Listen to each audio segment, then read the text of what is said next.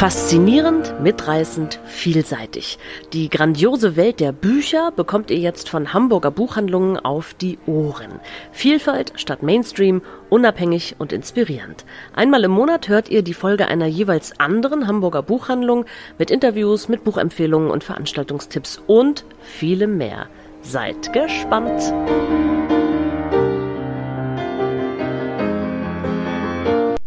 Hallo, schön, dass Sie dabei sind zu einer neuen Ausgabe des Hörstoff, dem Podcast der Hamburger Buchhandlungen. Heute sind Sie in Hohe Luft Ost bei Stories und mit mir hier am Mikrofon sind mein Kollege Frank Menden. Hallo. Sarah O'Connor. Hallo. Und ich, Anne-Rose Beurich. Heute ist der 1. Mai und der 1. Mai ist nicht nur der Tag der Arbeit, also sollten Sie sich jetzt auf eine kleine Auswahl zu Arbeiterliteratur gefreut haben, weit gefehlt. Heute ist nämlich auch Wappu, das finnische Frühlingsfest. Und das war Anlass für uns, uns Gedanken zu machen zum Thema Literatur aus Finnland und natürlich zum Thema Frühling. Und ich sehe schon meinen Kollegen Herrn Menten, der mit seinem ersten Titel aufgeregt wedelt. Und Frank, was hast du dabei? Ich habe ein lustigerweise ein Buch, das heißt Verrückt nach Schweden. Aber es ist von einem Finn. Und warum das so ist, äh, warum dieser Titel so ist, erzähle ich Ihnen gleich. Eigentlich hatten wir vorgehabt, wir würden einen schönen Tango tanzen für Sie, aber das ist ja ein Hörstoff, also ein, ein Podcast ist, klappt das natürlich nicht so gut. Also entführen wir Sie jetzt mal nach Schweden. Höchstens mit unseren ächzenden Gelenken. Ja, das könnte natürlich auch. Wir ächzen und krächzen ganz zum finnischen Tango. Also worum geht es in diesem Buch Verrückt nach Schweden? Da geht es um Mika. Und Mika, der leidet eigentlich seit er denken kann darunter, dass er Finne ist. Er möchte so gern ein Schwede sein. Und er findet, er passt auch viel besser in dieses wunderbare Nachbarland mit diesen unglaublich empathischen und freundlichen Menschen. Also immer wenn er im Urlaub auf Schweden trifft, denkt er, typisch schwedisch. Die reden alle so freundlich miteinander. Die haben, die Eltern haben Zeit für ihre Kinder und die sind einfach so nett und dann gibt es auch so leckeres Essen. Also er ist total frustriert und er möchte unbedingt Schwede werden. Und er versucht es auch immer wieder, aber wie soll man das anstellen, wenn man nun mal Finne ist? Und dann nach einigen wirklich äußerst skurrilen Anstrengungen, äh, Schwede zu werden, spielt ihm der Zufall in die Hände, und zwar in Gestalt des lebensmüden Schweden Mikael. Und da kommt Mika auf eine Idee, die allerdings nicht ohne Folgen bleibt. Ich habe das wahnsinnig gern gelesen. Es ist schon ein bisschen älter, der Titel. Leider gibt es ihn äh, immer noch nicht als Taschenbuch. Übersetzt hat ihn Elina Kritz. Kritzokat ist bei Hanse erschienen und der ist so komisch und skurril, wie es eigentlich nur die finden können. Also der Nusa, ich kann wahrscheinlich den Namen nicht richtig aussprechen, Nusiainen, der spart wirklich nicht an Nationalitäten, Klischees und schrägen Einfallen. Das ist so sarkastisch, das Buch, und wirklich eine absolute schwarze Komödie jenseits jeglicher Political Correctness. Und ich muss sagen, es ist kurz, es ist knackig und es ist absolut Knorke. Und jetzt gebe ich mal weiter an Sarah. Warte, ich muss noch fragen, wird denn Tango getanzt? Da wird auch Tango getanzt. Auf jeden Fall wird Tango getanzt da. Ja, Tango getanzt und es wird sehr viel getrunken und man ist auch sehr trübselig. Okay, also Finnisch eben. Sehr Finnisch. Genau, Finnisch geht es auch weiter und zwar mit dem neuen Buch von Olli Jalonen, Die Himmelskugel. Gerade erst bei Mare erschienen, übersetzt von, aus dem Finnischen übersetzt von Stefan Moster und ich habe es noch nicht gelesen. Aber ich möchte es gerne lesen und ich möchte Ihnen dieses Buch, was auch schon so wunderschön aussieht, absolut ähm, nicht vorenthalten. Und ähm, ich habe schon ein bisschen reingelesen und es geht unglaublich toll los. Und ich erzähle jetzt einfach mal ein bisschen, worum es dann überhaupt geht. Also, wir befinden uns im Jahr 1679. Es ist also ein sehr historischer Roman auf der Insel St. Helena, mitten im Atlantik. Und es geht um einen achtjährigen Jungen, Angus heißt er, der einen ganz, ganz großen Traum hat.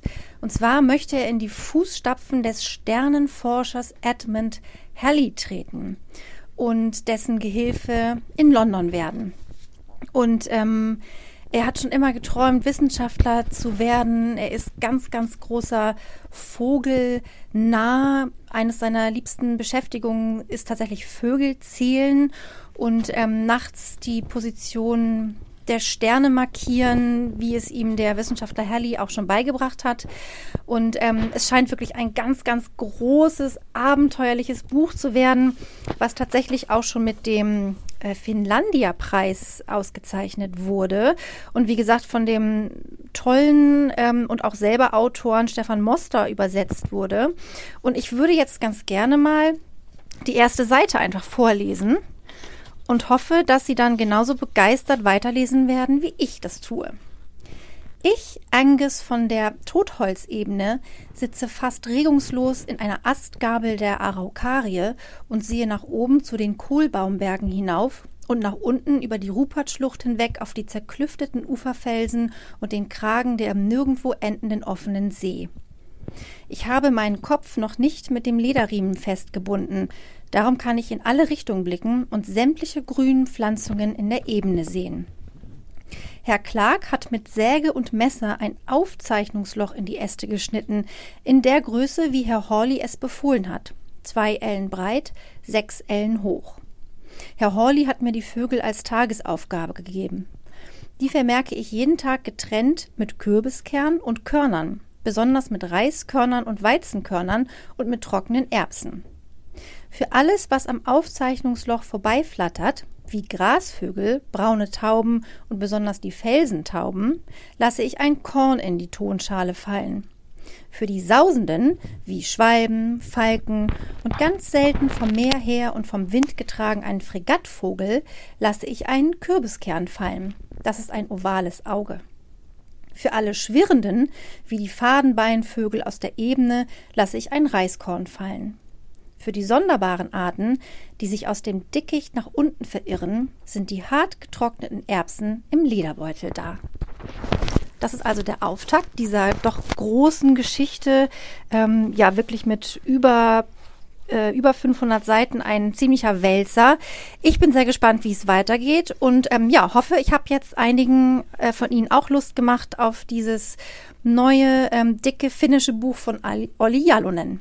Also mir auf jeden Fall klingt super. Ich finde, die erste Seite klingt schon großartig. Total, oder? Finde ich ganz, auch. Ganz toll, so poetisch. Ja, genau. Ich weiß gar nicht, ob ihr wisst, dass ich äh, mal einen ziemlich gruseligen Urlaub in Finnland verbracht habe. Nee. Ähm, und seither kann ich, und das muss ich jetzt unbedingt noch anbringen, auf Finnisch ähm, bis fünf zählen. Aha, mach mal. Yksi, Kaksi, Kolme, Nelja, Visi, Kusi. Das ist sogar wow. bis sechs. Ich wow, habe eigentlich Anne. gedacht, ich hätte einen ganz schwierigen finnischen Autorinnennamen, habe ich aber nicht. Meine nächste Autorin heißt Ina Westmann.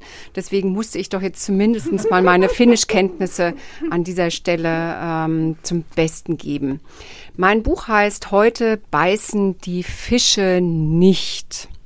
Es ist der zweite Roman von Ina Westmann, die in Helsinki lebt. Und das ist ein wunderbarer, ähm, ein ganz leises, ganz klares und poetisches ähm, Buch über Familie sein, über Eltern sein.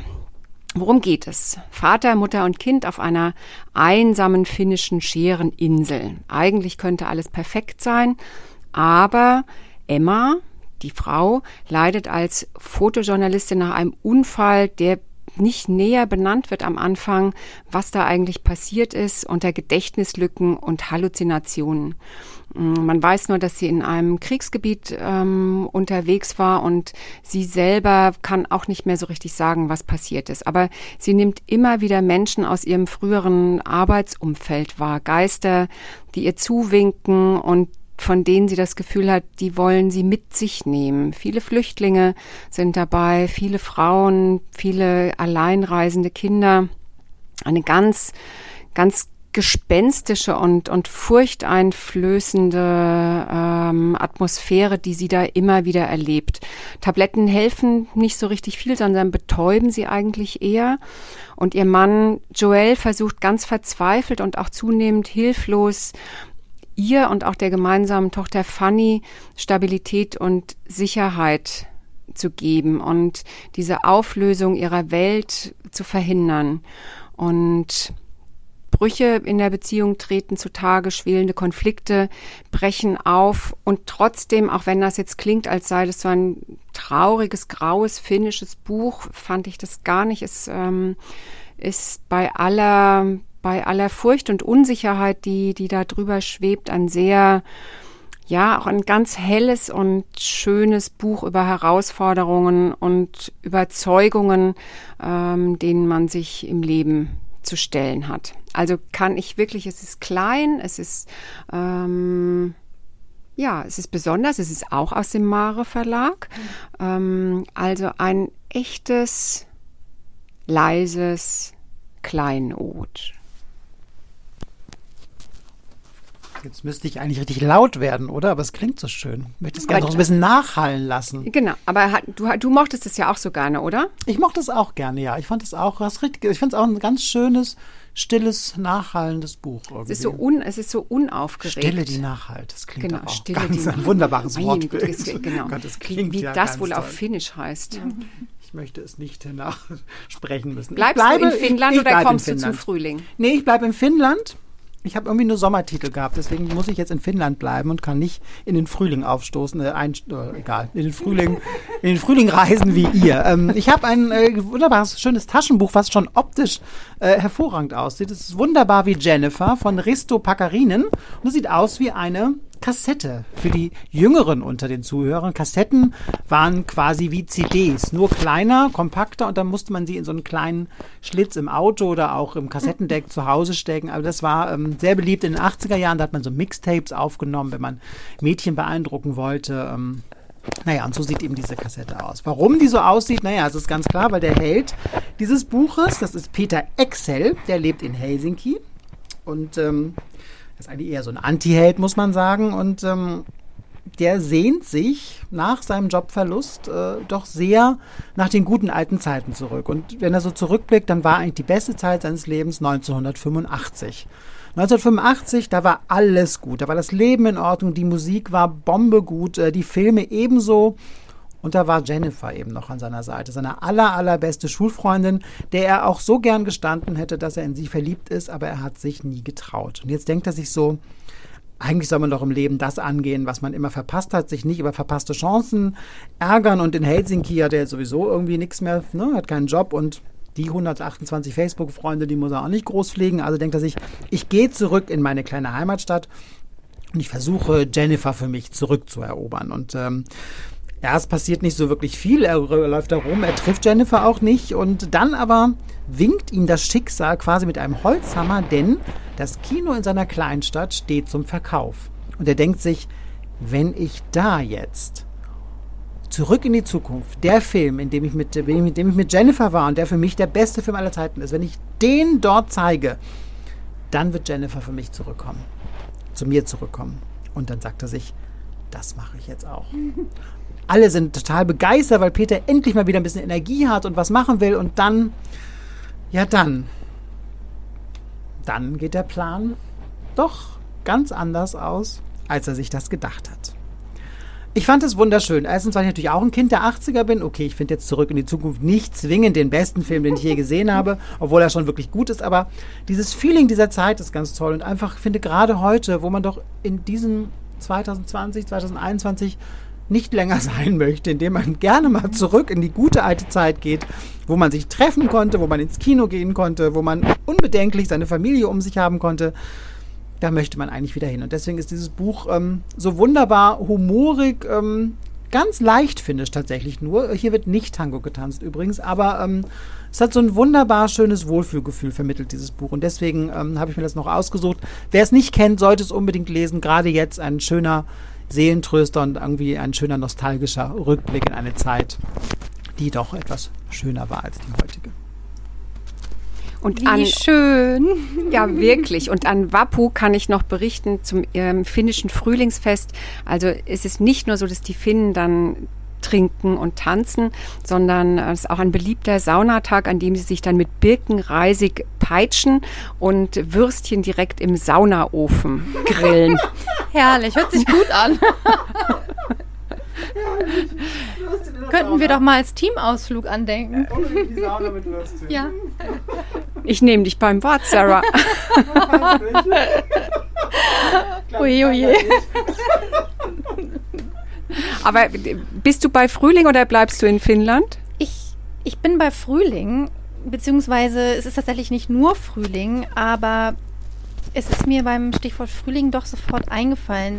Es sieht auch einfach schon so unglaublich schön aus. Dieses Buch äh, von Mercé Rodoreda, Der Garten über dem Meer. Wunderschönes Taschenbuch mit so einem ganz schönen Blumencover, schon auch sehr ansprechend. Und Merci Rodoreda ist ja eine Grande Dame der katalanischen äh, Literatur, 1908 geboren und ihr Roman Der Garten über dem Meer entstand bereits 1967, wurde erst einiges später ins Deutsche übersetzt.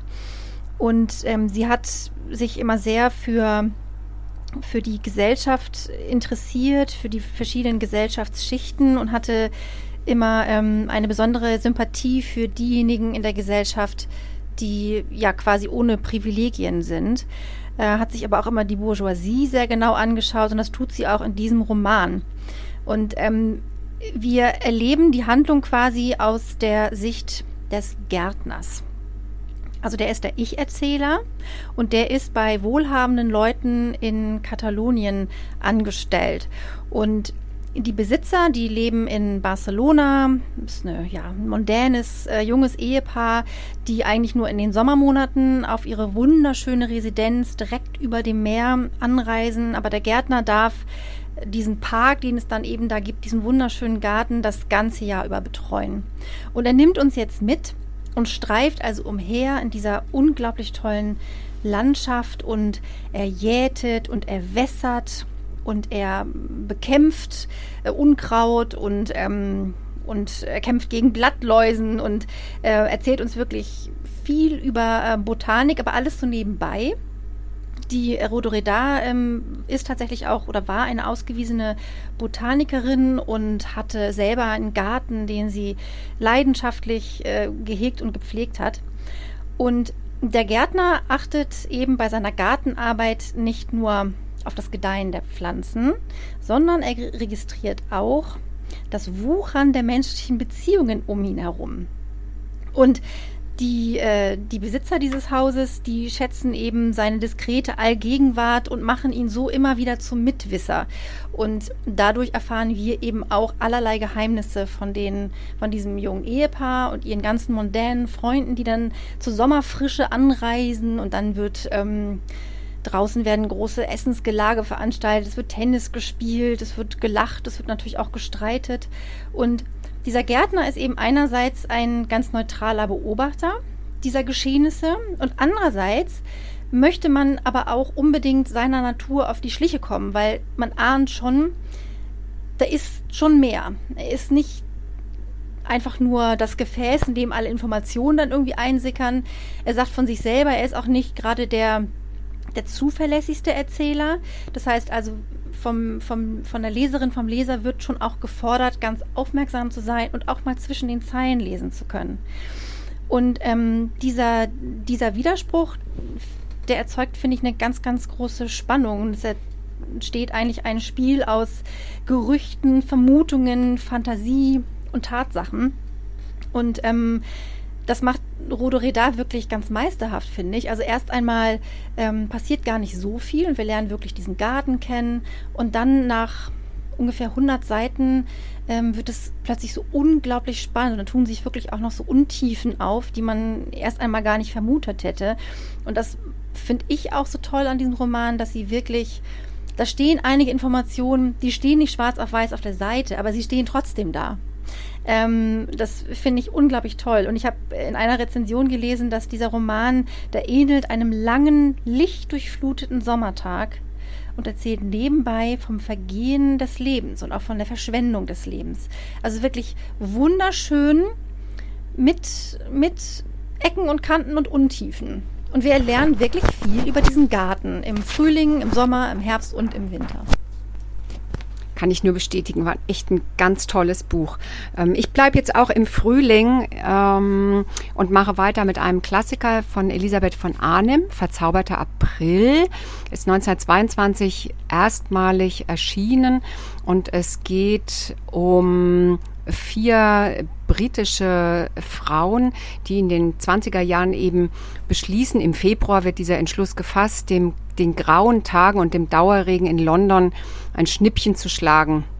Und eine findet eine Zeitungsannonce, ähm, wo ein italienisches Castello angeboten wird und äh, kurz entschlossen schlagen sie zu und fahren also zu viert dahin. Und das sind sehr unterschiedliche Frauen. Also wir haben Mrs. Wilkins und Mrs. Arbuthnotz und die beiden bestreiten ihr Tagwerk als mustergültige Ehefrauen und natürlich Stützen der Kirchengemeinde und hervorragende Bäckerinnen von Ingwerkeksen zu den Basaren, zu den Wohltätigkeitsbasaren. Mrs. Fischer ist ähm, so ein bisschen exzentrisch, ähm, betagt und lebt in ihrer Fantasie, eigentlich in ihrer ruhmreichen Vergangenheit. Und dann haben wir noch die wunderbare Lady Caroline, ein so ein ganz umschwärmter Stern der Londoner Gesellschaft. Ähm, die, in, meinem, in meiner Fantasie ist die immer wieder so wie so eine frisch aufgeblühte Frühlingsblume oder wie so ein Schmetterling, die dann immer so ganz ätherisch ähm, durch ihre Tage flattert. Und ähm, aber alle vier können eigentlich ihre Alltagsgrundsätze, also seien sie ähm, hedonistisch oder vertriebs, verdrießlich, sie können ähm, diesem Feuerwerk an Duft, Farbenpracht und Sinnlichkeit des, des mediterranen Frühlings nicht standhalten dass ähm, diese vier Wochen in dem Castello wird für alle vier Damen das Leben komplett verändern. Das ist so wunderbar, ein wirklich ein so ein bisschen schmachtig, ein bisschen schnulzig, sehr, sehr schön geschrieben. Das ist so eine zeitlose, zeitlose Literatur für die Seele. Und nachdem der Mai ähm, ja meteorologisch eher schwierig werden soll, auch obwohl es über den, um den verzauberten April geht, auch für unbeständige Maitage ein absolutes gute Laune Must Read. Und weil man danach ja eigentlich sofort ähm, nach Italien reisen kann und das ja im Moment noch nicht möglich ist, habe ich auch noch was für so ähm, Kopfreisen dabei oder für kleine Reisen im, im Alltag rund um den Pudding. Man nennt es ja, glaube ich, heute Mikroabenteuer. Ähm, es gibt eine sehr, sehr schöne Reihe im Droste Verlag, die heißt Glücksorte und ganz neu herausgekommen ist Grüne Glücksorte in Hamburg und Umgebung. Und dort kann man so viele nette Ausflugsziele ähm, finden im alten Land und in den Marschlanden und natürlich in der Heide, aber auch so was ganz Großartiges ähm, zum Entdecken oder Wiederentdecken, wie die Erwachsenenschaukel an der Außenalster oder die kleine Kreuzfahrt mit der Elbfähre Nummer 61. Also immer dann, wenn man das Gefühl hat, man möchte jetzt einfach sich mal wieder auf den Weg machen und irgendwas anderes sehen als die gewohnten Quadratmeter, dann hinaus und entdecken ähm, von neuen Glücksorten. Und ich bin immer noch nicht fertig. Ich habe noch ein ähm, kleines türkisgrünes ähm, Frühlingsbuch dabei ähm, von Andrea Gerg. Ich bin da mal raus. Also wenn man gelesen hat, Glücksorte besucht hat und immer noch nicht gut gelaunt ist, dann sollte man Andrea Gerg lesen. Mm, sie ist bei uns ähm, bekannt geworden mit den, mit ihren 50 Ideen für Dinge, die man endlich mal machen sollte, wenn man 50 geworden ist. Und jetzt liefert sie hier Ideen gegen den Optimierungswahn.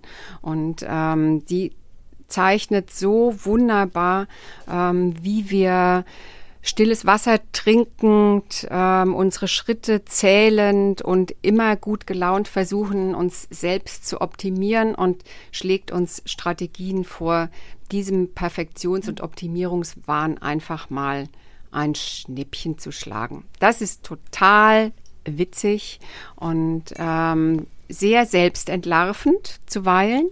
Und wenn Sie also dann überhaupt keine, keine Lust mehr haben zu lesen, irgendwas zu entdecken, dann kriegen sie von Andrea Gerg die Absolution zum absoluten Nichtstun. Auch das wird als Rezept empfohlen gegen den Optimierungswahn. Ja, ich hoffe, damit konnten wir Sie, ich glaube, ich gucke jetzt mal hier meine KollegInnen an, Frank, Sarah. Ihr habt, wir haben unser Pulver verschossen, oder? Da du gerade gesagt hast mit dem Nichtstun, ich hatte mich jetzt schon so langsam auf das Nichtstun eingelassen, muss ich gestehen. Mein Pulver ist komplett verschossen, das tut mir leid. Okay. Also das war unser Beitrag ähm, zu Wappu, zu Wappu, dem finnischen Frühlingsfest. Ähm, ich hoffe, Sie hatten Spaß mit uns und wir haben Ihnen Lust gemacht auf neue Bücher. Und wenn der nächste Hörstoff-Podcast kommt dann am die, am 1. Juni raus und zwar mit den tollen Geschichten aus Kleinborstel. Da wünschen wir jetzt schon mal im Voraus viel Vergnügen und wir verabschieden uns mit einem gemeinsamen Neckemin. Neckemin. Neckemin. Das ist nämlich Tschüss auf Finnisch. Tschüss. Tschüss. Tschüss. Tschüss.